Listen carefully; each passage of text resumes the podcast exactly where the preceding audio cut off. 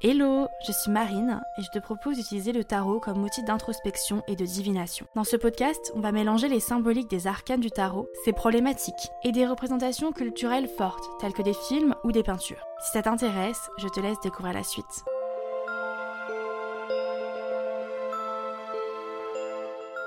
Hello, j'espère que tu vas bien. Nous nous retrouvons aujourd'hui pour un nouvel épisode basé sur le fou.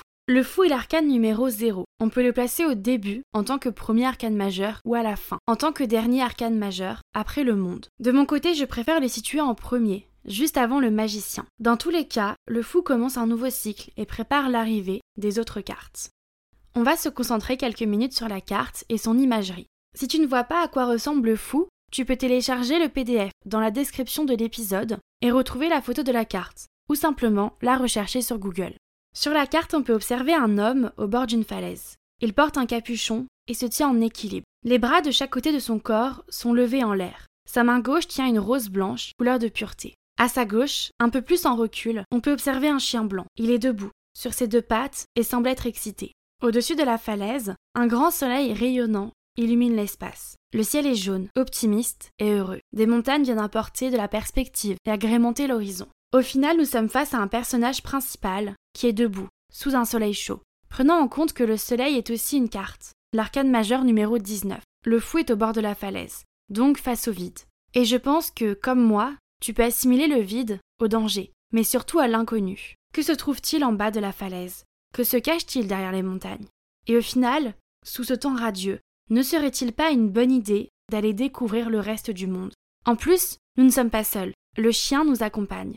Tente-t-il de nous retenir en nous attrapant? Ou de nous pousser à foncer. Ça, c'est le plus grand mystère de la carte qui fait écho au green flag et au red flag. Dans les derniers épisodes, je t'avais expliqué qu'on pouvait interpréter la carte à l'endroit, mais aussi à l'envers. Les green flags, ce sont les symboliques à l'endroit, et les red flags, celles à l'envers. Pour cette carte, les couleurs, soit le vert pour green flag et le rouge pour red flag, sont alignées avec les symboliques, positives et négatives. Cependant, ça ne sera pas toujours le cas. Par moment, les green flags, soit les symboliques à l'endroit, pourront être négatives, compliquées. Alors, si on se reconcentre, quels sont les green flags du fou? Le fou nous pousse à commencer une nouvelle aventure. Il nous conseille de nous lancer et de sauter dans le vide. On n'a pas besoin de mettre toutes nos affaires dans des grands cartons et de louer un camion de déménagement. Il nous suffit simplement de prendre le strict minimum, de tout faire entrer dans un petit sac à dos et de s'envoler.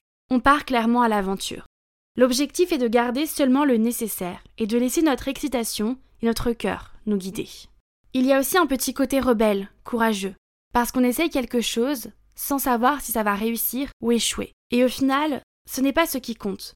Ce qui est important, à travers cette carte, c'est d'être fou, de tout mettre de côté, de commencer quelque chose de nouveau, cette carte porte sur tous les domaines. Elle peut évoquer une nouvelle relation amicale, un nouveau travail, un projet, un déménagement, etc. Ensuite, le soleil, omniprésent sur la carte, représenté par la couleur jaune, symbolise la joie. La joie qui peut aussi bien être actuelle ou être liée à notre enfant intérieur. L'envie de s'écouter, de se faire confiance, pour pouvoir se dire je l'ai fait. Et c'est ce soleil qui nous permet de sourire et de nous amuser, de danser et de prendre des risques. Et à la fin, on se rend compte qu'on ne contrôle pas la suite de l'aventure. Face à cet optimisme et cette envie dévorante de sauter pour aller autre part, nous pouvons aussi retrouver des red flags, des points compliqués à travailler. Le fou, notamment à l'envers, est aussi une carte qui évoque la peur de se lancer et la peur de l'inconnu. Mais tu sais, par moments, c'est aussi la peur de perdre le contrôle et de ne plus diriger sa propre vie. Comme si on devait monter dans une voiture qui conduisait toute seule et qu'on devait lui faire confiance. S'installer à l'arrière et la laisser nous amener à destination. Ça peut faire peur. Alors on préfère ne pas monter dans la voiture et ne pas commencer cette nouvelle aventure. Ainsi, on reste en retrait, en arrière. Mais en plus de cela, le fou peut aussi représenter une personne qui parle beaucoup, qui évoque ses envies et ses projets, mais qui n'agit pas, qui reste dans les mots et non dans les actions. Ainsi, cela peut faire écho à des mensonges ou à de la manipulation.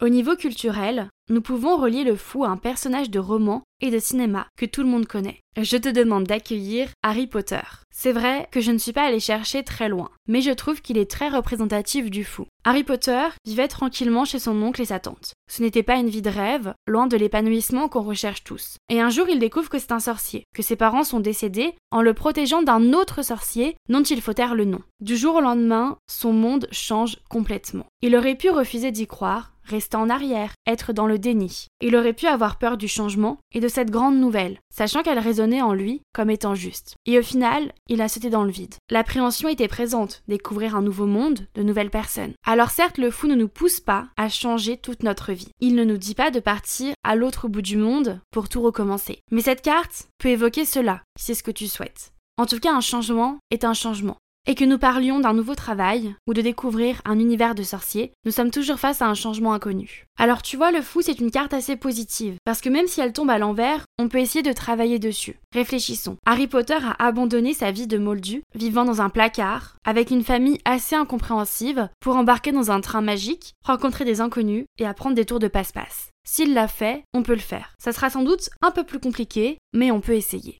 De mon côté, le fou est un arcane que j'aime beaucoup. Alors ne te méprends pas, quand je le vois, j'ai un peu peur. Parce que le changement, c'est quelque chose que j'apprécie tout en l'appréhendant. Un peu comme une relation meilleur ami-ennemi. Je pense que le changement est toujours une très belle opportunité. Il me permet de ne pas faire du surplace, de ne pas m'ennuyer ou me perdre. Cependant, le changement nous force aussi à nous éloigner de ce que nous avons, à laisser derrière nous quelque chose ou quelqu'un. C'est un peu une sorte de tiraillement intérieur. Et puis, une autre question émerge. Est-ce qu'on part dans cette nouvelle aventure avec le chien ou sans le chien? Comme nous l'avons vu, il est présent et au centre de l'imagerie de la carte. Et pourtant, nous ne le retrouvons pas dans l'arcane numéro 1, le magicien. Nous le revoyons plus tard, sur la carte nommée la lune. Ainsi, devons-nous sauter dans le vide seul ou accompagnés La carte du fou, je la vois aussi comme un pont, c'est-à-dire comme une transition entre où je suis et où je veux aller. C'est un peu comme une confirmation, et par magie, un pont apparaît et il relie deux endroits, deux espaces, deux temps différents. Il nous permet d'avancer. Après, j'ai aussi eu tendance à rester accroché au fou. Alors comme ça, ça ne veut rien dire. Mais en fait, j'ai souvent envie de changer, de faire de nouvelles choses, d'expérimenter. Alors je vais me renseigner, commencer à organiser, à cheminer dans cette nouvelle direction, mais seul, dans mon coin. Et là, c'est comme si je buvais un café avec le fou. Tout ce temps de préparation, parce que j'ai un pied dehors dans l'inconnu et un pied dedans dans ce que je connais. Et au moment de rendre concret ce projet, alors là c'est autre chose. Je me retrouve à danser un tango avec le fou, cherchant à retarder ce moment, ce moment où le saut dans le vide est devenu inévitable. Alors, quand la carte du fou sort, je me demande toujours où est-ce que j'en suis. Est-ce qu'un changement arrive ou est-ce que je suis déjà dans ce changement? Et si oui, est-ce que je le retarde? Et en quelques secondes ou minutes, j'ai la réponse. Ainsi le fou c'est un arcane important, le numéro 0, le commencement, le début de toute chose. C'est un vrai symbole en numérologie. Et j'aimerais beaucoup savoir ce que toi, tu penses du fou. N'hésite pas à me faire un retour, sur Instagram ou par mail, ou même à commenter si c'est possible sur ta plateforme d'écoute. De mon côté, j'ai hâte de continuer avec le prochain épisode et que nous puissions partir à la rencontre du magicien. Et si tu veux en découvrir plus sur le tarot, n'hésite pas à me retrouver sur Instagram. Je te souhaite une très belle journée et je te dis à très vite.